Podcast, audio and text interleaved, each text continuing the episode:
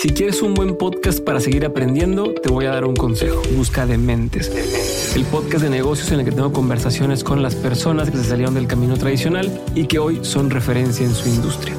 Hay desde emprendedores y empresarios hasta artistas y atletas que cada episodio me comparten las herramientas, los aprendizajes y los consejos que ellos utilizaron para llevar su vida a donde están. Así que ya sabes, donde sea que estés escuchando este podcast, ahí encuentras Dementes, búscalo, ponle play y empieza a aprender de quienes ya llevan más camino recorrido. Hola, yo soy Rayito. Si te gusta escuchar las historias más increíbles de tus artistas e influencers favoritos, historias de gente única y hasta temas fuera de este mundo, te invito a que escuches mi podcast Rayos X. Todos los lunes te invito a que veas y escuches a través de cada uno de nuestros invitados el mundo de una diferente manera. Rayos X ya está disponible en todas las plataformas de podcast.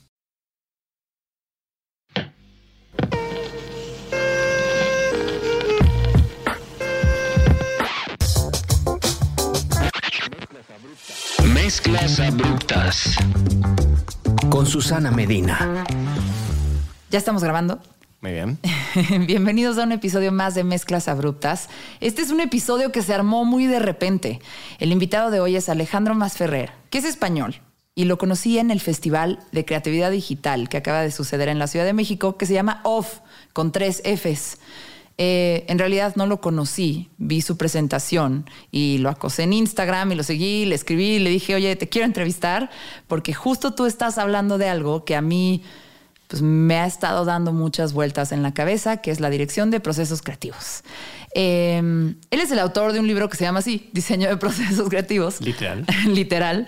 Eh, es el creador de, de un negocio que se llama Pop-Up Agency y de Triggers. Ahorita le vamos a preguntar exactamente cuáles eran los dos. El primero a mí me impresionó. Eh, el segundo también, pero el primero fue así de, órale, este es un super atleta de, la publicidad. Eh, y nada, eh, sobre todo es alguien que, que, sabe cómo fluye, cómo se organiza y cómo se maximiza un equipo creativo que tiene que resolver un problema en específico. Esto te puede servir para lo que sea que hagas, en lo que sea que trabajes en tu vida, y también te va a ayudar a entender el trabajo en equipo de una forma mejor que no a todos nos enseñan a trabajar en equipo, no a todos nos sale y, y la verdad es que al final del día es súper necesario. Hola Alejandro, ¿cómo estás? Pues bien, estoy muy bien. ¿Cómo estás tú? muy bien, ¿te está gustando la Ciudad de México? Ay, sí, ya la, ya la conocía, le tengo mucho cariño y de hecho hacía dos años que no volvía, así que ha sido como, bueno, ese reencuentro. Qué bien. Sí. También estábamos hablando de Oaxaca y que ya ha sido, yo, yo, yo siempre creo que bueno, me encantaría ir a Oaxaca por lo menos una vez al año, pero siento que la Ciudad de México sí tienes que venir por lo menos, ¿qué? Desde España, cada dos años, cada tres. Ya, es que además año. sobre todo hay que experimentarla, hay que quedarse sí. un ratito, como... O sea, te abre la, la, ciudad te abre muy fácil las puertas, pero, pero luego como experimentarla de verdad te lleva rato asimilarlo. Tú vives en Barcelona. Vivo en Barcelona. Que es similar, ¿no? Vivir ahí es como, bueno, te, conocer esa ciudad también tienes que quedarte un ratote y seguir explorando. No dejas de encontrar sorpresas, ¿no? Ay, no, no lo veo así para nada. Como que siento que Ciudad de México está llena de sorpresas y, y Barcelona es muy bonita y muy, eh, no sé, es como mucho más tranquila. Es decir, las yeah. cosas en Barcelona están diseñadas, están, están muy bonitas, pero no te sorprenden, yo siento. Aquí okay. te sorprende todo en todo momento. De hecho, sabes cuándo sales de casa, pero no sabes cuándo vuelves. Y no sabes cómo vuelves. Y eso en Barcelona sabes perfectamente cómo van a pasar las cosas y hasta quién te vas a encontrar. Hay un meme por ahí que dice que no salgas con mexicanos si tienes cosas que hacer al día siguiente. Entonces creo que a qué te refieres, que no sabes a qué hora vas a volver. Totalmente, sí. Nunca es una chela y ya está. Oye, lo primero que te voy a decir es algo que yo creo y, y la verdad es como sí o no. ¿no? Es, es, una, es una pregunta a ver si estamos de acuerdo en lo mismo. Se supone que todos somos creativos, que el ser humano es un ente creativo. Y, que para, y yo creo que para estar realmente vivo y estar feliz tienes que de alguna forma explorar o ejercer esa creatividad. Y hay mil formas de hacerlo y no es solo haciendo arte o comunicación, ¿no? Es, es incluso en, en, el taller que tuvimos te dije, hasta para ser corrupto hay que ser creativo. Mm, sí. eh, para evadir impuestos, un contador tiene que ser creativo, yo yéndome siempre al lado oscuro. Eh, pero es algo que, que, que, que he descubierto eh, a lo largo de, de, mi carrera profesional, ¿no? Que, que todos somos creativos. ¿Estás de acuerdo? Sí, creo que todos somos expresivos. Y esa expresividad viene de algo. Y yo creo que viene de una necesidad también de creatividad. Ok. Yo tengo esta cosa que, que, me daba pena desde chavita. Digo, si dibujo y he trabajado en publicidad y he trabajado en comunicación y creado contenido y así, pues hay un componente de creatividad en, en mi carrera profesional. Pero desde chavita siempre me dio penita que me dijeran, ah, eres creativa o, di que eres una persona creativa. Como que siento que es un poquito arrogante, como que da penita decir eso. Hay mucha gente que dice, no, yo soy un artista o yo soy músico o yo pinto, ya sabes, como hay gente que se reconoce en eso. ¿Tú cómo supiste que eras creativo? ¿Y te costó trabajo reconocerlo? Mm, sí, eh, sí me costó trabajo y a día de hoy incluso pues hay muchas veces que no diría que soy, o sea, no digo, hola, soy Alejandro, soy un creativo.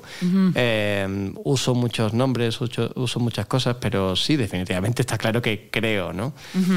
Ya es cierto, y le pasa a muchísimas personas. Y mm, yo creo que tiene que ver con efectivamente un montón de cosas que piensas, ves y escuchas de pequeño y que te influye 100%. De hecho, a mí una de las cosas, no lo hice en el taller que nos conocimos, eh, creo recordar, que no, pero en muchos talleres también empiezo diciendo, vale, reflexiona un segundo, lo podéis hacer quien esté escuchando ahora mismo, eh, y qué palabra se te viene a la cabeza eh, pensando en ti como persona creativa. Es decir, si piensas como, como tú como persona creativa, ¿qué, qué palabras te vienen a la cabeza? Y mm, entonces, pues hay mucha gente que, dice, pues, pues no sé, confusa o impulsiva o, eh, pues no sé, lenta o, o, bueno, un montón de diferentes cosas. Y, o incluso loca y cosas así, ¿no?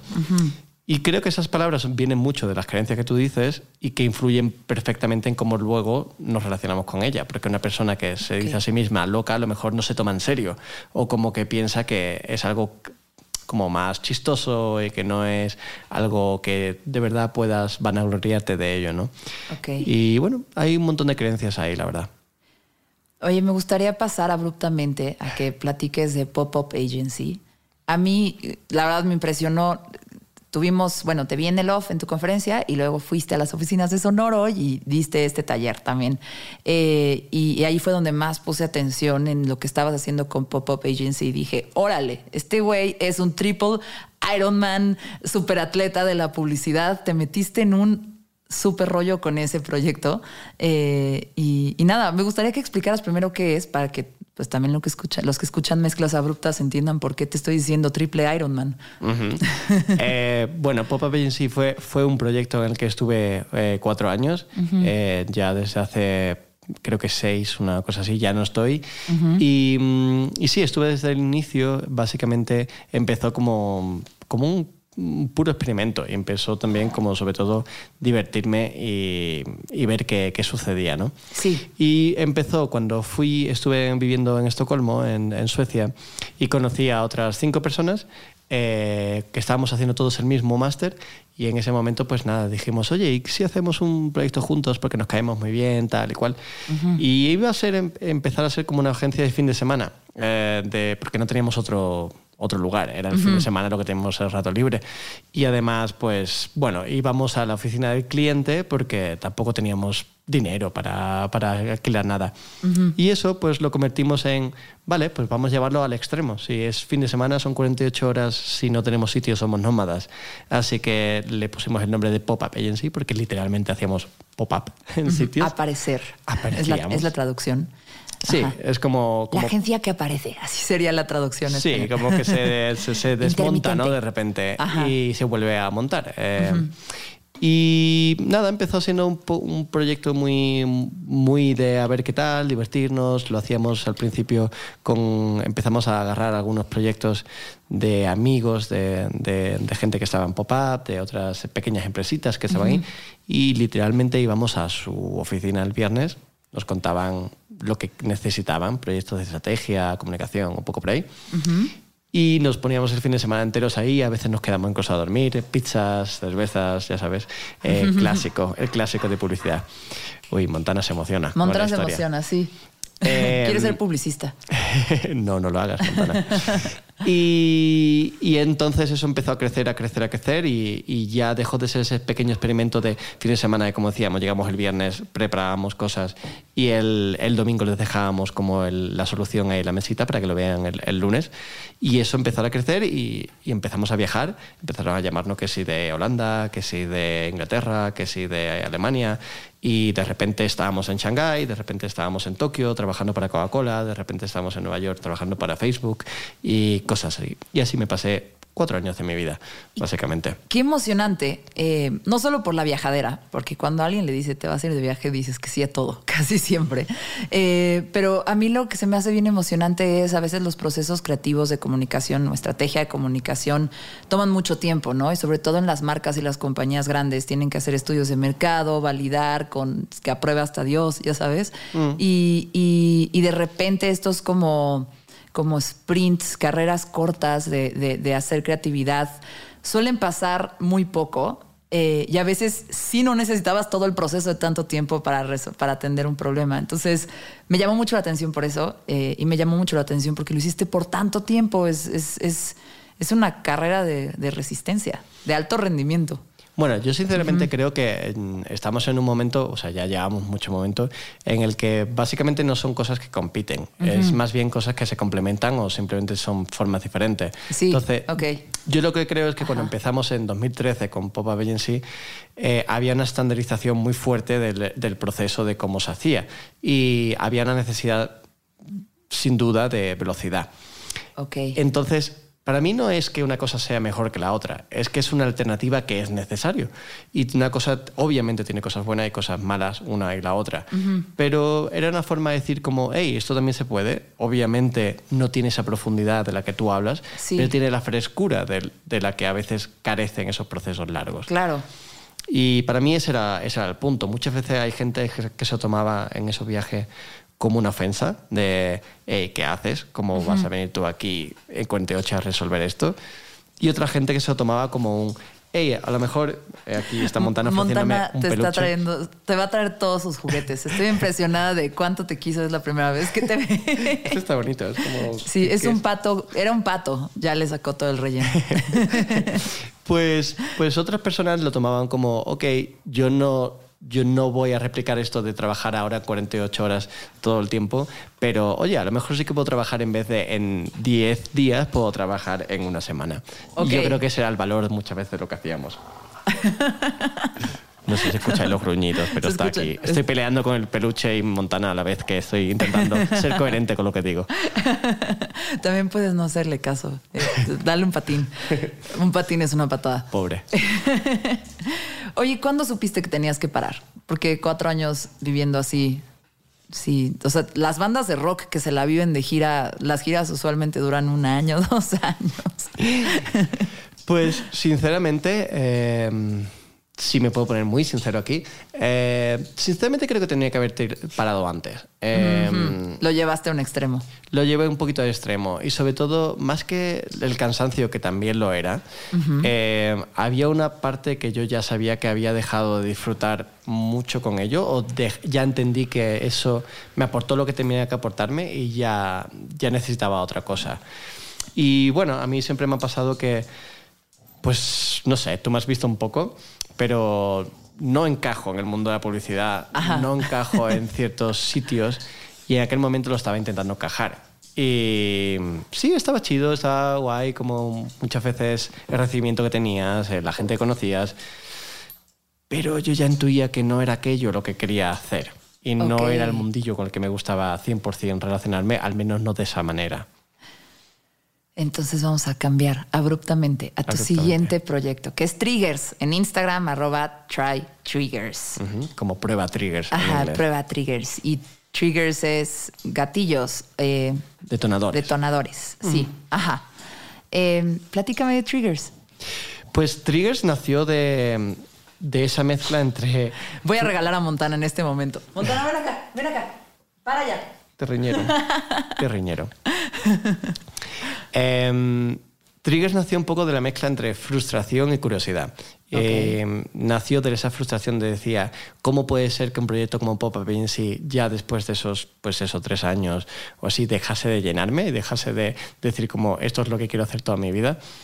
Eh, y de la curiosidad de mm, muchas veces lo cuento, de, de, de, empezar a entender que lo que yo hacía en Pop-Up Agency muchas veces era ayudar a mi equipo mm, a sacar ideas en esas 48 horas, a hacer los talleres, a montar ciertas cosas. Y entonces, pues no tenía una idea muy clara, pero dije, me gustaría trabajar en la manera en la que las personas se relacionan en creatividad y en la, en la forma en la que trabajan juntas. Uh -huh. Y si he sido capaz de como conseguir que este grupito de seis personas que no se conocen de nada, pues obviamente no era todo mi mérito, pero, pero aportar a que trabajásemos más, más rápido, más fluidos y en ese corto periodo de tiempo, pues dije, a lo mejor puedo ayudar a otros, quizás, en okay. hacer eso.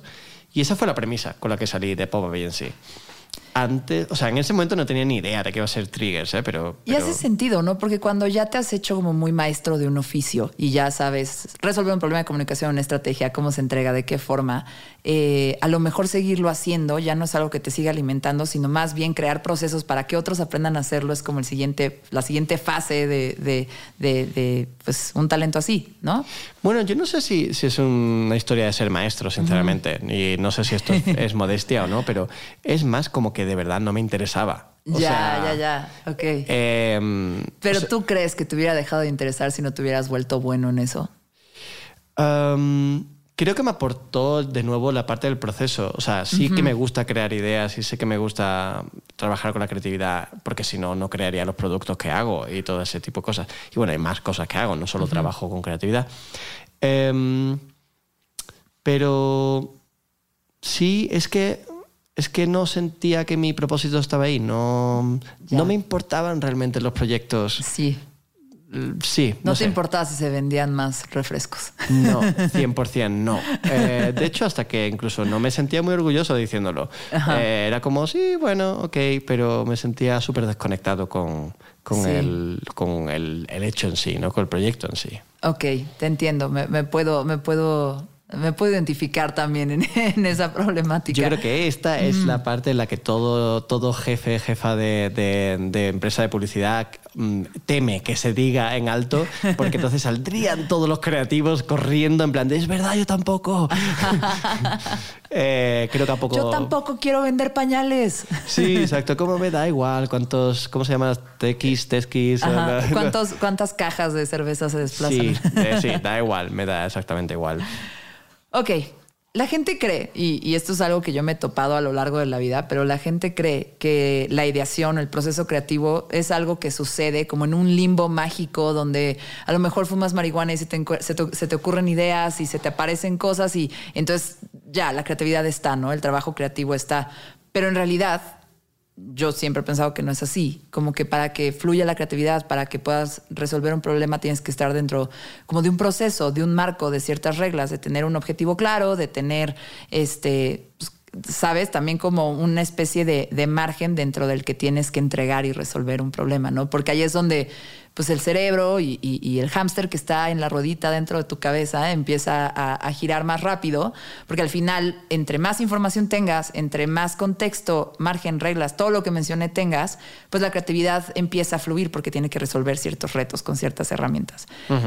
A esto yo podría llamarle que es el proceso creativo, ¿no? Como un, un, un digamos que un, un, arenero para niños muy claro, donde, donde sabes qué juguetes hay, sabes qué contexto hay y a lo mejor ahí pueden empezar a pasar cosas. No sé si mi metáfora está bien, porque la pregunta es muy sencilla.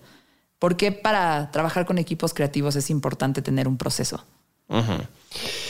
Bueno, a ver, ¿Puedo matizar un segundito algo que dices? Al sí, menos desde mi punto de vista. Sí, sí, sí. Eh, estoy de acuerdo contigo y no. Eh, okay. Estoy de acuerdo contigo con lo que dices. Creo que es una forma y es un, una manera en la que algunos necesitan crear okay. y hay otras que no. Hay otras personas que, de, de, hecho, las reglas y las restricciones o la base no le ayuda tanto. Okay. Y yo diría que, que sí, por supuesto, para crear hace falta un proceso y hace falta una disciplina. Uh -huh. Y sobre todo hace falta estar a gusto contigo misma. O sea, hace falta como estar conectada contigo Y a partir de ahí es cuando realmente empiezas a entender cómo quieres trabajar y a partir de ahí es cuando puedes poner un proceso que eso lo, lo expresa. ¿sabes? Qué rudo eres. Otra cosa en la que también tengo que estar bien conmigo misma. Efectivamente. De hecho, todo va sobre eso, ¿sabes? No puedes tener una pareja si no estás a gusto contigo misma. No puedes eh, querer tu cuerpo si no estás a gusto contigo misma. Sí, efectivamente. Pues sorpresa, crear y trabajar tampoco. ¿Cuál es el reto o el obstáculo más claro para que fluya la creatividad? ¿Sería este que me estás mencionando u otro? ¿Cuál es el reto más grande que tiene un equipo creativo? Uf, pues es que claro, son, son demasiados, pero, pero uno de los grandes retos es, eh, bueno, volviendo un poco al, al track de lo que decías, es desmitificar precisamente cómo, cómo ocurren esas ideas, ¿no? Y aceptar cómo ocurren realmente y aceptar cómo, cómo necesita ese equipo que, que ocurran. Eh, mencionaba antes que la disciplina es, es necesaria, es decir, no sé, cuántas veces, como tú dices, es, ah, me voy a la ducha, me voy a dar un paseo y tal. Bueno, efectivamente hacen falta breaks, y hacen falta momentos de, de distensión, pero no por, no sé, suena, suena excesivamente infantil ya que en 2022 Ajá. eh, sigamos hablando de que te vas a la ducha y sacas ideas.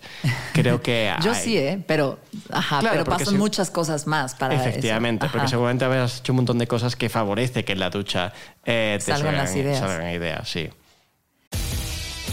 McDonald's se está transformando en el mundo anime de McDonald's y te trae la nueva Savory Chili McDonald's Sauce. Los mejores sabores se unen en esta legendaria salsa para que tus 10-piece chicken wack Nuggets, papitas y Sprite se conviertan en un meal ultra poderoso. Desbloquea un manga con tu meal y disfruta de un corto de anime cada semana. Solo en McDonald's. ba baba go! En McDonald's participantes por tiempo limitado hasta agotar existencias. Em, parte de tu proceso creativo. Bueno, no, la primera pregunta que te quería hacer respecto a todo, todo lo que aprendí en tu taller. Tú dijiste que tu trabajo te tiene que ayudar a saber quién eres. Es un chingo de responsabilidad para un trabajo y más para la gente que contrata. pero, pero ¿a qué te refieres con eso? Tu trabajo tiene que ayudarte a saber quién eres. Pues veamos. Normalmente de media, ¿qué pasas? ¿Ocho horas trabajando? ¿Cinco días a la semana? ¿Cómo puede ser que todo ese tiempo no te ayude a entender cómo hacer las cosas, qué cosas te van bien, qué cosas te van mal y qué cosas aportan y cómo puedes aportar? ¿no? Sí. Creo que nos pasamos demasiado tiempo de trabajo intentando encajar en vez de intentan- intentando reflexionar qué cosas podrías aportar más o menos según lo que a ti se te da bien. Ok. Y viene mucho por, seguramente, bueno, cuando, cuando lo viste en el off, de lo que comento de que los roles, pues obviamente te dan un marco y está súper bien, pero a veces los usamos demasiado en, hola, ser humano, encaja en este rol. Sí. Eh, en vez de, hola, ser humano, utiliza este rol como una base de lo que tenemos que hacer y cuéntanos cómo tú lo expanderías y cómo tú serías más brillante haciendo este rol, ¿no? Ok. Que son dos formas muy diferentes de, de verlo. ¿Podrías poner un ejemplo de eso? Sí, por específico. ejemplo, eh, se suele decir, voy a poner un ejemplo muy radical, que a lo mejor hay gente que no va a estar nada de acuerdo conmigo, pero eh, que, por ejemplo, una persona que maneja un proyecto, el project manager, eh, se entiende que tiene que ser extremadamente meticulosa, ordenada y organizada Ok. y muy seria y muy de estar encima de todo, ¿no? Eh, incluso un poco como babysitter de estar continuamente diciendo como, oye... eh, ¿Cómo vas? ¿Cómo vas? ¿Cómo vas? ¿Cómo vas? ¿No? ¿Tiene que ser así? ¿No puede ser un project manager más creativo, más expansivo, más, eh, pues, un poquito más abstracto, un poco más, eh, pues no sé cómo decirlo, pero más abierto? Sí. Eh, ¿Podría serlo? A lo mejor sí, a lo mejor no. ¿Significa eso que todas las personas que tengan que ser manager tienen que ser de una manera? ¿Un diseñador, una diseñadora tiene que ser siempre súper creativa y constantemente sacando ideas? ¿O puede ser mucho más organizada y mucho más racional? Es decir, que, que creo que un rol es una función que tienes que hacer, obviamente, pero que puedes hacerla de maneras diferentes y simplemente vas a obtener resultados diferentes. Lo puedes hacer desde diferentes estructuras de pensamiento. O sea, a mí lo que estoy entendiendo esta idea que, que me gusta mucho es como que a veces dicen, ay, el cuentas o el project manager no es creativo o no, ¿sabes? Es, es solo organizado y da seguimiento y, y- y sabe acotar lo que quiere el cliente, ¿no? Por decir, y administrar los tiempos. Pero en realidad esa persona puede aportar desde otros lados porque su puesto no es no es estructura mental, no es la forma en la que en la que en la que puede resolver problemas, no es mucho más allá. Y no se trata solo de, ay, sé proactivo y entrega más de lo que te pedimos, sino se trata de meter a la gente solo en su puesto en un equipo creativo puede es, es- es limitante, ¿no? Y sí, Sí, efectivamente. Y yo creo que, o sea, que viene de un montón de ideas preconcebidas y yo creo que, lo, mm, perdón, pero volviendo a lo Sí. que te decía al principio, lo que, es, lo que viene muy bien a da igual cualquier rol, cualquier trabajo que hagas, es la máxima ex- expresión de ti, de lo que, de lo que realmente tú, como tú haces las cosas y como la... Porque, quiero decir, yo por ejemplo en mi, en mi vida ya me he dado cuenta de que cuando me salen bien las cosas es cuando soy yo, cuando lo estoy haciendo Sí. como yo, no Ajá. cuando intento ser otra persona. Y no sé, hago un pequeño experimento, por ejemplo. O sea, tú cuando me conociste la, la charla, me viste la charla, por ejemplo, ¿qué palabras te venían sobre mí y sobre cómo explicaban las cosas? O sea, a ver, ¿qué, qué, qué se te venía? Sensaciones. eh, Ok, o sea, me voy a poner muy abstracta, pero yo dije, "Mm, él debió haber visto las oblique strategies de Brian Eno. Ajá. Eh, ¿Y como qué eh, vibe te daba yo? me ¿Y ¿Cómo qué gustó- vibe te daba la charla? Me gustó mucho que, por ejemplo, la charla no solo fue ver diapositivas, que tenías una cámara que apuntaba a la mesa y nos enseñabas cosas sobre la mesa y veíamos tus manos al mismo tiempo. Entonces dije, ah, como que para explicar también él tiene que estar en movimiento. Eh, y nada, la verdad, estaba poniendo mucha atención. Entonces, como nube de tags. No pensé tanto sobre ti, sino en lo que me estabas diciendo. Como nube de tags, ¿qué, qué, qué- qué- palabras claves me podrías decir? ¿Qué te Mm. transmitía la charla en general? Y el, el estilo. Como un poquito romper formatos. E- esa fue una. Eh, ¿Te parecí serio? no, ¿Te para. parecí formal? No me pareciste serio. Y, y me pareces muy enfocado. y, y- y sí, no sé qué más, no sé qué más Lo, decir. lo que yo venía diciendo, Ajá. intentaba decir es que, por ejemplo, al final lo que yo hago es consultoría. Es- soy un consultor. Sí. Pero dirías que te parezco un consultor. No. Eh, a eso voy. Y me he llevado como mucho tiempo negando lo, cómo, cómo puedo hacer las cosas porque sentía que no estaba siendo suficientemente serio, no estaba siendo suficientemente formal, no estaba siendo un consultor. Es Luego- que los consultores casi siempre te traen traje. ¿Verdad? y te enseñan Exceles o diagramas de flujo. Sí, y, y piensa que soy un consultor en procesos, realmente. Ok. Y en procesos, vale, creativos, pero en procesos, ¿no? Sí. Entonces, y metodologías, realmente. y, y sí, me llevé mucho tiempo sintiendo que tenía que ser de una manera, hasta que me dije, no, pues voy a coger piececitas de colores, voy a jugar con ellas, voy a hacer piezas geométricas que me ayudan a explicar lo que digo. Y, y eso para mí era encontrar la expresión del yo. Al principio me daba una vergüenza increíble, o pena, como decís aquí, ¿no? Ajá. Me daba una pena terrible.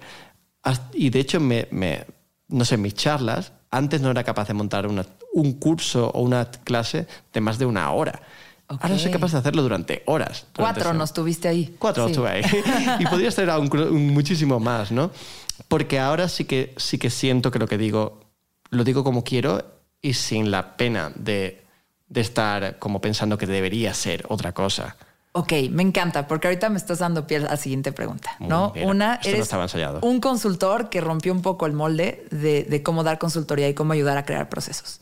Dos, eh, crees que tu trabajo tiene que ayudarte a saber quién eres, ¿no? Y, y tres, crees que tienes que presentar esos procesos y enseñarle a la gente quién es eh, y enseñarle a la gente cómo organizar un proceso creativo a partir de cosas visuales sencillas, como muy, muy, muy, muy sencillas. En el kinder te enseñan que es un triángulo, un círculo, una estrella, eh, un cuadrado, y a partir de ahí viene como pues toda tu organización de cómo identificar a las personas dentro de un equipo creativo y saber cómo maximizar sus fortalezas y entender, entender su estructura de pensamiento, como qué pueden aportar en qué proceso y también maximizar sus fortalezas. Entonces, lo voy a resumir yo como... lo Uy, a ver, a ver si- Pero tú dices que hay patrones de diseño. Patrones de pensamiento, podría decirle. Sí, son mentalidades, Eh, sí. Mentalidades. Eh, y estas mentalidades son de diferentes tipos, ¿no? Está el círculo, el cuadrado, el triángulo abierto, triángulo cerrado, la estrella Y ya. y ya. Esas son las clasificaciones que tienes para los seres humanos. Ahorita vas, yo sé que me vas a explicar que, que no, que solo son como y que se pueden cruzar y así, pero me encantaría que, que- que me explicaras cada una de las figuras brevemente, Eh, porque creo que la gente que está escuchando esto va a decir, ah, chance yo soy eso, y le van a dar ganas de clavarse en tu libro y entender más de, de qué puede ofrecer desde esa mentalidad. Vale. Eh, Estas mentalidades realmente lo que son son maneras de intentar resolver algo, ¿no? Son maneras en las que caes normalmente, intuitivamente, y tu cabeza se enfoca cuando se presenta ante un problema, ante algo que tiene que resolver. Entonces, tú mencionabas que había una que era círculo. La bueno, primera, no hay orden, pero es la que suelo explicarlo así. Eh, el círculo es una mentalidad que es mucho más curiosa, mucho más sobre hacerse preguntas, investigar, reflexionar. Está constantemente como intentando saber más, buscar información, entenderlo, darle vueltas, compartirla, rebotarla.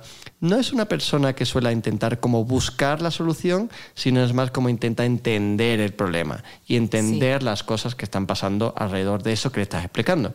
Si un- siempre, bueno, justo antes comentaba el ejemplo, ¿no? De si un amigo te dice, incluso he roto con mi pareja, la- esa persona, ese círculo, lo que va a intentar hacer es como empatizar contigo. Ey, ¿qué pasó? ¿Cómo pasó? ¿Te lo esperabas? ¿No te lo esperabas? ¿Y ahora cómo está tu pareja? ¿Y ahora qué ha pasado? ¿Y ahora qué? O sea, como que va a preguntar y dar muchas vueltas. En un problema es buscar información, reflexionar, investigar, eh, observar, etcétera. ok. Esa persona, como digo, no busca solucionar, no busca sacar conclusiones, es más la intención de entender algo. Ok. El cuadrado, pues es esa, esa otra figura, eh, podría ser el cuadrado. Las personas cuadrados son mucho más organizadas, estructuradas, firmes. Ahora, cuadrado no es negativo. Para nada. Yo soy un cuadrado, muy un cuadrado. Yo necesito estructura, planes, el objetivo y tener un marco claro para saber por dónde puedo empezar a resolver un problema. Perdón, te, te interrumpí. No. Explica el cuadrado. Está- no, está perfecto. De hecho, ninguna de ellas es negativa. Ninguna. Todas tienen una aportación muy interesante a un potencial problema, ¿no? Y el cuadrado, pues eso, es la que aporta un poquito más la estructura, la organización, las restricciones, la racionalidad. Es decir, como, ok, güey, esto es lo que está pasando, es esto lo que hay que resolver, es este el marco, es este el tiempo, es esto donde nos podemos mover, ¿no? Sí. Eh, en el, es también como piensa mucho en, en próximos pasos, en el sentido de estructurarlos y organizarlos, ¿no? No tanto como proponer, sino más bien como estructurarlos y organizarlos. En el ejemplo de antes, pues sería como decirle a tu amigo como, vale, ok, pues ahora imagino que te tendrás que mudar el piso, ahora ya estás soltero, ahora ya pues es esto, esta tu vida a partir de ahora es esta, ¿no? Sí. Y es como ayudar a organizar y a decir, como no se plantea que eso va a cambiar o no va a cambiar, es más estructurarlo y ponerlo en tierra. Ok. Siguiente figura sería triángulo abierto. Sí, podríamos hablar del triángulo abierto Ok. siguiente. Y el triángulo abierto, lo que me da un poco rabia del triángulo abierto es que es la figura que ha fago- fagotizado, se dice, el- la creatividad. Normalmente cuando piensas en una persona creativa, piensas en un triángulo abierto, que es una persona que enfrentándose a un problema, enseguida te da ideas constantemente. O sea, es su forma de enfocarse. Es decir, del ejemplo de antes, a tu, a tu amigo un triángulo abierto siempre le estaría diciendo como, ay, si le escribes, y, le, y si le mandas rosas, y si vas y hablas con su mejor amiga, y si te presentas en su trabajo por sorpresa. O sea, como constantemente su forma de reaccionar a algo es aportar ideas constantemente. Sí. No le importa mucho saber del tema o no, porque lo que intenta es resolverlo de alguna manera, pero dándote ideas, o sea, como que no tanto para accionar la idea, sino dándote ideas de qué podrías hacer ante ese problema. Ok. Y también puede ayudar a desaturar o generar otras ideas, dando ideas, aunque esas ideas no se vayan a ejecutar. Sí, Sí. total, porque, porque yo creo que su, su capacidad y su pasión no está tanto en ejecutarlas, sino es más en como decir qué vías puedo tomar para resolver esto, ¿no? Ahora viene el triángulo cerrado, que para mí es el editor. Ajá, podría ser. Ok. El, el triángulo cerrado es una persona con mucho más visión y como una intuición muy fuerte hacia dónde tendrían que ir las cosas. Entonces es una persona mucho más crítica y que no le va a gustar como probar y experimentar un montón de cosas, sino va a ver como man- la manera más corta de decir es por aquí y punto, ¿no? Sí. Entonces es una persona que seguramente puede verse como muy negativa porque cuando le dices cosas te dice como no güey eso es muy caro no eso no eso vale no eso Eso nos da tal". tiempo, eso, ajá. efectivamente Sí. entonces tiene esa, esa visión crítica eh, pero a la vez pues se enfoca mucho en una cosa y tira con ella para adelante. Sería como decir, vale, pues a partir de aquí, como de nuevo a tu amigo, a partir de aquí lo que tienes que hacer es darte tiempo y, y no hagas nada más. No es ni esto, ni lo otro, ni nada, sino que como que sería muy claramente una vía, ya la ha elegido, ya la ve y se acabó. Y va por ahí, ¿no? Ok. Y falta la estrella, que es la estrellita de Mario Bros. No sé si fue por eso. pues no, pero ahora ya me has dado una excusita. Pues sí, la estrella es una forma diferente de ver el, el proceso o de ver los- los- las ideas y el proceso de la creatividad, que serían las personas que tienden más a eh, pues buscar la energía, buscar la motivación, buscar como la diversión en lo que se hace, buscar el disfrutar haciéndolo en equipo o haciéndolo personalmente, accionar mucho, como son personas que normalmente se van a ver muy aburridas o incómodas en entornos muy paralizados y muy quietos, ¿no? Entonces sería esta persona que está pues constantemente animando, eh, jalando a la gente para que vaya en su, en su dirección o simplemente como apoyándola y dándole energía en el proceso, ¿no? En el ejemplo anterior, Sería el de el que te lleva de fiesta, te dice no te preocupes que nos vamos a ir de peda y que yo voy a estar ahí contigo. Te abro tu bombo. Esa es mi exacto. Ese, esa es la persona que te va a ayudar a supuestamente moverte a la siguiente fase eh, rápido y va a estar ahí aportando energía. Algo, algo, ya en el, o sea, estrictamente en el proceso creativo, yo a mí creo que muchas veces me falta hacer estrellita, como que esto es chamba, vamos, lo sacamos, no, ya sabes, como que entre más rápido lo hagamos, más rápido nos vamos. Eh, como algo padre de la estrellita es que esa estrellita puede ser quien trae las chelas a la junta o puede ser quien trajo todas las refes de vean estas tres campañas que ganaron premios que podré ir por aquí o es el que a lo mejor les dice como güey es esto es el mejor proyecto que nos ha caído la agencia se va se, se va a hacer enorme vamos a ganar mejor ya sabes como vamos a ganar premios ya sabes. Pues es esta persona que como que mantiene la moral. Sí. Efectivamente, eleva la moral, ayuda a que otros hagan mejor y ayuda también a que el proyecto sea, pues, pues no sé, un poco también disfrutable y, y, y no sé cómo decirlo, lleno de energía, ¿no? Ok, ok. Eh, ya que están estas figuras que nos platicas, mi primera pregunta es, todos, tú dijiste que hay patrones dominantes, hay mentalidades dominantes, bueno, y hay otras que eran Complementarias. complementarias, era la pregunta, iba a decir secundarias. Eh, eh, recesivo, iba a decir. Como los genes. Ajá. Eh, y hay unas que a lo mejor, o sea, tú sabes que tienes, por poner el ejemplo, yo considero que yo soy un cuadrado y un triángulo abierto. Eh, a lo mejor de repente logro ser un triángulo cerrado para filtrar, pero luego yo sí me enamoro un poco de las ideas y digo, bueno, está bien, tantito presupuesto para esta. Eh, pero, pero es uno que está ahí, ¿no? El, el triángulo, pues yo lo tengo en complementario, el triángulo cerrado, ¿no? Es algo que sé que no hago tanto, pero cuando tengo que hacer lo hago. La estrellita yo siento que a lo mejor neta sí es súper triple complementario, casi no lo hago. Eh, pero bueno, la idea de esto que te estoy diciendo es como para entender si una persona puede ser varios patrones al mismo tiempo eh, y si puedes migrar de patrones dependiendo de un proyecto. Eh, bueno, la, la reflexión yo creo que inicial que siempre viene bien es empezar por cuáles son tus fuertes. Eh, intento preguntar a las personas para que se esfuercen a definirse a uno al principio, quien esté oyendo, pues que piense que suele más reflexionar, investigar información, definir las cosas y sentar bases, eh, abrir ideas, eh, ser más crítico y filtrar y decir que es por aquí y solo por aquí, o eh, animar y disfrutar el proceso y, acompañar a otros. Eh, intento primero eso para que se identifique muy bien cuál es la, la naturalidad, cuál es la familiaridad con ello. Pero efectivamente lo que yo llamo es que las personas tenemos mentalidades dominantes o patrones dominantes, que es una combinación de normalmente dos o tres como mucho eh, patrones, que son los más fuertes. ¿no? Efectivamente, todos además generan una combinación muy bonita y sinceramente diferente. Porque, por ejemplo, una persona que sea muy círculo y a la vez muy triángulo abierto, pues estamos hablando de dos figuras que son muy abiertas, son muy abstractas. Entonces son personas que van a estar poco arraigadas como a bases, a estructuras, van a crear más libremente, van a ser capaces de eh, divagar por aquí, divagar por allá, encontrar información, reflexionar, bla, bla, bla. Y eso pues es muy diferente con una persona que sea, pues no sé, por ejemplo, eh, cuadrado y triángulo abierto, que es, ¿veis? comparten dos, que sería el triángulo abierto, sería la misma. Pero en este caso, en vez de acompañarlo con cuadrados, lo acompañas con, perdón, de un círculo, lo acompañas con un cuadrado. El cuadrado te va a permitir que sean ideas como mucho más terrenales, mucho más racionales, mucho más sentadas en bases como lógicas, ¿no? Sí. Y yo creo, por ejemplo, esto, hablando de lo de antes, es un estigma que suelen tener los diseñadores creativos, etcétera, que se supone que tienen que ser como súper triángulos abiertos, por ejemplo, yo me siento también como una persona que crea muy racionalmente. O sea, que hay una parte muy, muy cuadrado en mi triángulo abierto. Sí. Y después están los otros patrones que tú dices, que son los secundarios, que son eh, pues patrones que, oye, podrías hacerlo, pero no tiene por qué. Es como que no sale tan natural y a veces lo hace, a veces no. Yo no tengo mucha paciencia, así que casi no tengo nada de círculo.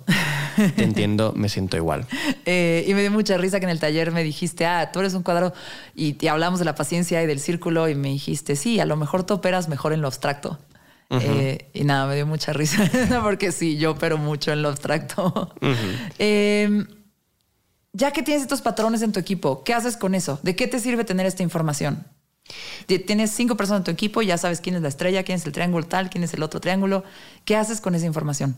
A ver, yo creo que lo más bonito es que podemos hacer es, hay mucha gente que dice como, ah, vale, yo soy un círculo y triángulo abierto, pues voy a tener que trabajar en ser más también triángulo cerrado y cuadrado. Es como, no, no, precisamente yo creo que de eso se trata, en saber cómo te salen las cosas y explotarlas a partir de ahí, porque va a ser bastante complicado y creo que sinceramente muy injusto para ti intentar ser todas las figuras. O sea, podrías, sí, podrías, pero no es más bonito ser como la versión más radical de ti mismo y ser como la versión más máxima de ti mismo. Y si te sale en este punto de tu vida ser más círculo de triángulo abierto, pues hazlo. Pero lo bonito será que vas a empezar a ver también a otras personas que son su expresión radical de ellos. Y por lo tanto puedes verlo con una perspectiva de, vale, tú aportas de esta manera, yo aporto de esta otra manera, nos vemos, nos entendemos en vez de pelear entre esas diferentes figuras, porque como ya intuiréis, pues pueden ser muy antagónicas, ¿no? O sea, un cuadrado puede ser muy antagónico del triángulo abierto porque uno intenta buscar límites, definición, bases, cosas sólidas, y el triángulo abierto quiere experimentar y ser como más, eh, pues más libre, ¿no? Pero solo se consigue esa relación buena si se ven, se entienden y saben que todos simplemente intentan aportar y que todos pueden aportar, pero en momentos diferentes. Ok. Eso es algo que hablamos, que es de repente si tú estás en una sesión de, ¿no? Para disparar un proyecto y de repente alguien está ideando, ideando, ideando y se trata de entender esa junta, ¿no? Como yo te dije, a ver, esta es una junta de círculos. Mm. Eh, tú eres un triángulo abierto, no te estoy corriendo, pero, pero estamos dentro de esta como estructura de pensamiento, estamos así, laborando así como que lo que yo entendí de todo esto es que es identificar en qué momento la gente es clave. Y tú me dijiste, bueno, a lo mejor de, muy buen modo y muy buena manera, a, ese, a, esa persona triángulo abierto que está en una junta de círculos, eh, o sea, me acuerdo que me dijiste, hay una gran diferencia entre, o sea, ¿qué, hace esa persona, no? Como le dices, bueno, tú, eres, tú no eres un círculo, no te voy a pedir que seas un círculo, pero entonces ese triangulito, en lo que llega su momento de ser triángulo, eh, ¿qué tiene que hacer? sí, creo que estás Se va por un café. creo que estás buscando justo una parte que a mí también me, parece clave, sí. que, que, es esa diferencia en que creo que nos empujan mucho los, los e, equipos continuamente por esta bueno, iba a decir rollo y va a sonar como peyorativo y como malo, pero este rollo de abierto y todo el mundo súper transparente y horizontal y todo cual, que no creo sea un rollo, creo que está muy bien, es muy positivo, pero que se confunde pues participar con contribuir. Es una diferencia muy grande. Y entonces nos empujan a participar continuamente cuando yo creo que eso no es positivo. Yo creo que hay que contribuir continuamente. Y a veces contribuir significa no participar. Y significa pues dar un pasito para atrás y decir como, mira, hay gente que sabe contribuir participando mejor. Yo ahora mismo mi participación, mi contribución es estar un poquito más callado, entender, escuchar y ya está. Y ya contribuiré. Y esperar mi momento de Esperar entrar a mi la momento. cancha. Triangulito en la banca, pero va a entrar. Exacto. va a entrar a meter goles. Calienta que sales. Eh, sí, eh, y de hecho, a ver, también es cierto que hay maneras de verlo. Creo que hay otra manera en la que mm, también lo comentaba, que todo el mundo puede ser las cinco figuras. No es restrictivo de las personas. Lo que pasa es que somos más naturales en uno y otro. Te diría en psicología que mm, somos capaces de reconocer el odio porque tú puedes reconocer odio. Si no, no serías capaz de decir, ¿qué es el odio? ¿no? Sí, claro. Eh, pues puedes reconocer las figuras que te he dicho porque tú también puedes ser o cuadrado, triángulo abierto, triángulo cerrado, estrella o todo eso. Lo que pasa es que, bueno, puede salir un poquito más natural por lo que sea. Tampoco vamos a hacer terapia aquí ahora mismo, ¿no? Eh, pero sí que puedes, sí que puedes aportar de alguna manera en todos esos. Me encantó lo de la diferencia entre contribuir y participar. Eh, porque sí está como muy visto en los equipos de, ay, no hablo en la junta. ¿No? Eh, y, y, también hay gente que es introvertida y puede ser excelente en su trabajo. Hay gente que es extrovertida y es excelente en su trabajo o a lo mejor tampoco lo es tanto, ¿no? No es tan efectiva. O sea, hay muchísimas como creencias y clichés que medio se te tienen que quitar como de, de los equipos creativos porque al final todos somos diferentes y entendiéndolo desde ahí está claro. Y algo que yo creo es como que algo que dije, yo voy a empezar a hacer con mi equipo es definir quién somos, en qué momento, ¿no? ¿Qué, qué figuras somos cada uno, para también entender como cuando estás en un peloteo, por qué alguien está un poco más reservado, ¿no? Uh -huh. eh, y por qué alguien a lo mejor está volando y, y, y, a lo mejor alguien tiene que ir a pensar, entender, escribirte y luego regresar con ideas, ¿sabes? Como es entender muchísimo a las personas. Hablaste mucho de un, tener un manual de las personas para poder trabajar en equipo, ¿no? Uh -huh. Y entender a la persona, no solo de quién es que le gusta, de dónde viene, ¿sabes? Sino entender su, su mentalidad y su proceso para crear, ¿no? Mm. Eh, eso, eso me encantó y lo de contribuir, participar, me encantó el, el, la parte de contribuir a veces es sentarte, echarte para atrás mm. y escuchar y esperar tu momento. Es, es que a mí, mm. es que de verdad me, me causa mucha rabia y me, me, causa como mucho... Pues sí, una sensación de injusticia y de, de, de, de enfado, porque o sea, no sé, las personas, si me estáis escuchando que trabajáis en, en, procesos de creatividad, algo relacionado con ello, o incluso no. Pero bueno, ¿cuántas veces como te has sentido mal porque estás en una reunión, estás en un grupo de gente en el que están sacando ideas y tú no eres capaz de ir tan rápido como ellas? Uh -huh. Como que todo el mundo está como uh, uh, volando, ¿no? Venga, saca ideas, todo el mundo pa, pa, pa, pa, pa, y tú no y te fuerzan a ir esa rapidez y te fuerzan a decir, y tú te fuerzas a decir, vale, es que tengo que sacar una idea ahora porque todo el mundo está sí. sacándola al aire. Pues efectivamente, según tu combinación de patrones, es posible que se te dé mejor pararte, anotar cosas en silencio después ir a la reunión con esa idea ya preparada. Eso no es ni bueno ni malo, es... Como eres. Sí, uh -huh. y sin embargo nos hemos pasado por mucho tiempo avergonzándonos de ser así, ¿no? Las personas que son así se han pasado mucho tiempo avergonzándose. Y siempre se ha visto como una cosa de, ay, pobre, es que uh -huh. necesita un poquito de tiempo para pensar. Sí. ¿Y qué hay de malo? O sea, no entiendo qué hay de malo. 100% de acuerdo. Y es algo que yo también he tenido que aprender. Eh, más como de repente liderando equipos y procesos, eh, aprender que todos son diferentes y que no todos pueden estar dentro de la, como el mismo flujo de una junta al mismo tiempo. Muchas gracias por todo lo que me enseñaste en tu conferencia y en tu taller. Eh, tengo, tengo una pregunta como más cuando no trabajas en equipo, cuando trabajas contigo mismo. ¿Cómo entran en juego los patrones? Uy, exactamente igual. ¿Sí? Sí, sí, sí. De hecho, esto no es solamente para personas con eh, personalidad múltiple. Es, eh, todos los patrones entran en juego contigo continuamente. Por ejemplo, ¿cuántas veces te has puesto a crear sí. y mientras te ponías a sacar ideas, tú misma te ibas diciendo, ay, no, esto es muy caro, ay, no, esto no puede ser, ay, esto uh -huh. tal, es que estás muy mala, ¿ves cómo es muy mala? Sí. Eso es también tu triángulo abierto luchando con tu triángulo cerrado. Están luchando a la vez, a la okay. misma vez. Entonces, de nuevo, mentalidades, pues todos las tenemos, todas.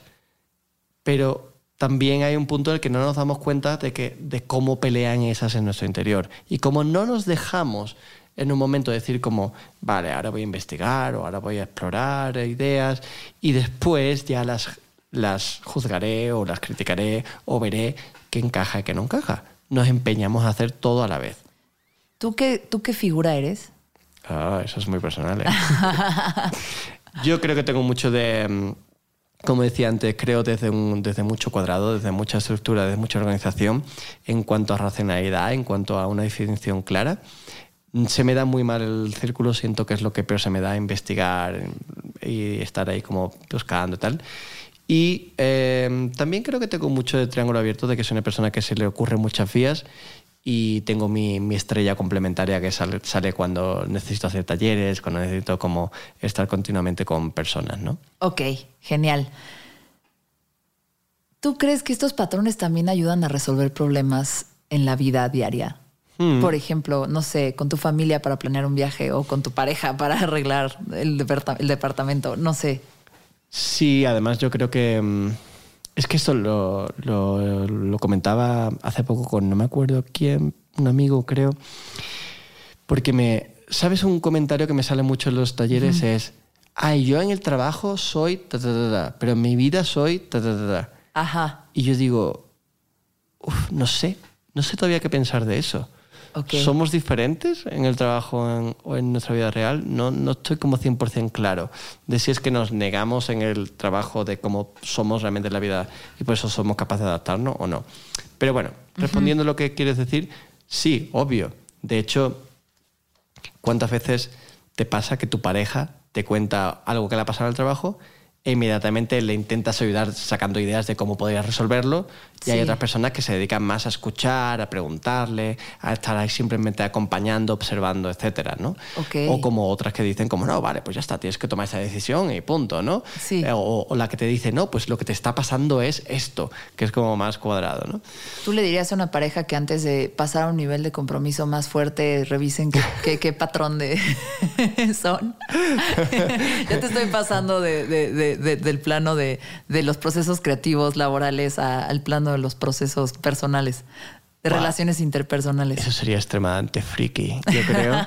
Em, Podrías, tu siguiente proyecto podría ser trabajar con un psicólogo a lo mejor y ver esos patrones aplicados a las relaciones interpersonales. De nada.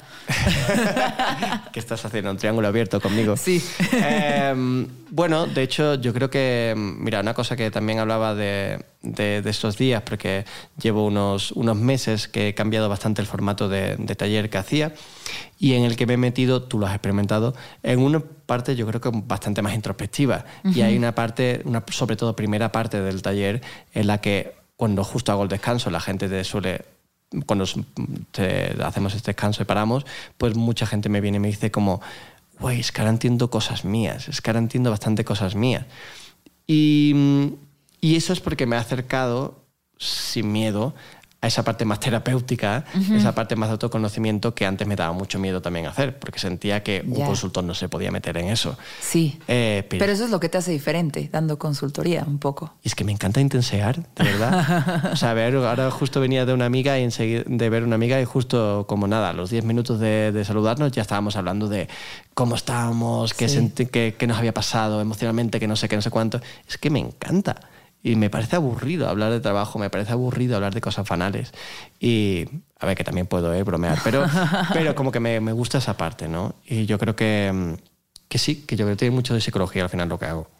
Oye, pues voy a tener que hacer un cierre abrupto para que te vayas a comer comida oaxaqueña. Eh, si por una buena causa, yo creo que está bien. es por una muy buena causa y quiero que te vayas con tiempo porque vas a pasillo de humo y qué rico. Eh, antes de eso, digo, para recordar rápidamente a la gente dónde te pueden encontrar, arroba Alejandro Masferrer, o todo va a estar en la descripción del podcast, arroba Try Triggers, que yo ya sigo las dos también. Y tu libro está en Amazon, que es diseño de procesos creativos. Pero tus tarjetas no están en Amazon. Eh, mi libro está en Amazon, pero también en esa cosa preciosa que se llama librerías, que también existen. Y también ¿En está- México? Sí, en Gandhi, ok, ok. cosas así. La puedes, ah, genial. Sí. No sé si en péndulo es una. Ajá. Eh, puede ser, y si no, te la piden y te la traen enseguida. Ok. Y la- las herramientas que hago, porque de todo esto pues saco muchas herramientas que puedes usar en tu proceso de creatividad y con otras personas, están en la web de trytriggers.com, Ok. eh, que enviamos, perdón, desde, desde, no desde Barcelona, desde Oviedo, que es una ciudad en el norte, ahí sí. está el almacén. En- He eh, estado. Ah, ¿sí? Sí, rápido, en un tren. que- Ah, sí. pero solo pasaste. sí, sí, sí. Bueno, eh, Asturias es muy bonita, es, eh, pero bueno, Oviedo también está, también está bien. Pero Asturias en general es súper bonito. Que mm, sí, la puedes pedir, te llegan en menos de una semana, debería, debería llegarte.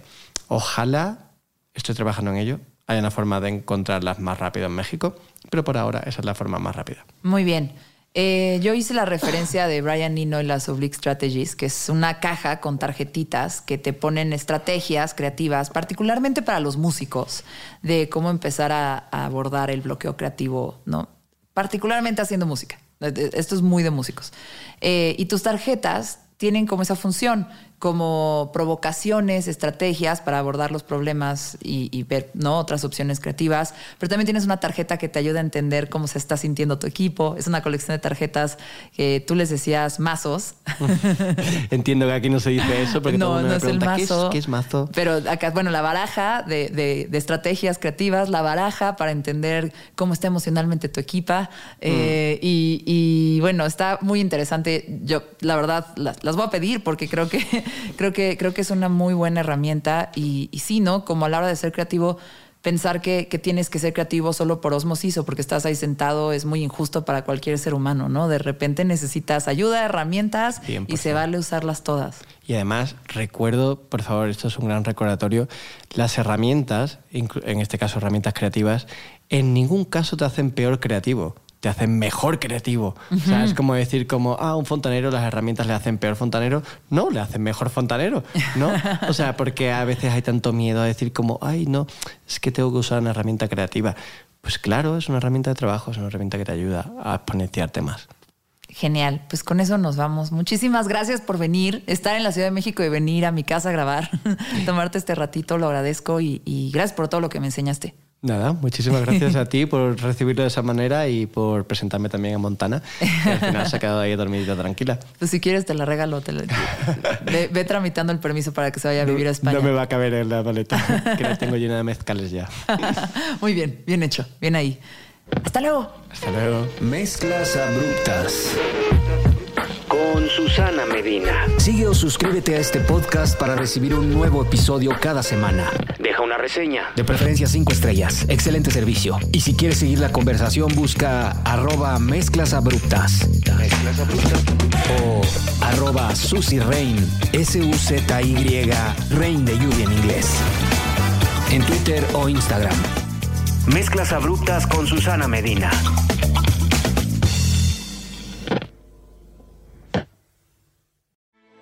Grand Canyon University's RN to BSN online degree program makes earning your bachelor's in nursing possible.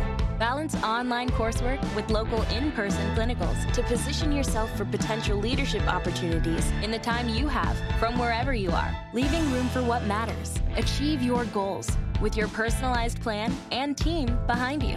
Find your purpose at Grand Canyon University. Visit gcu.edu.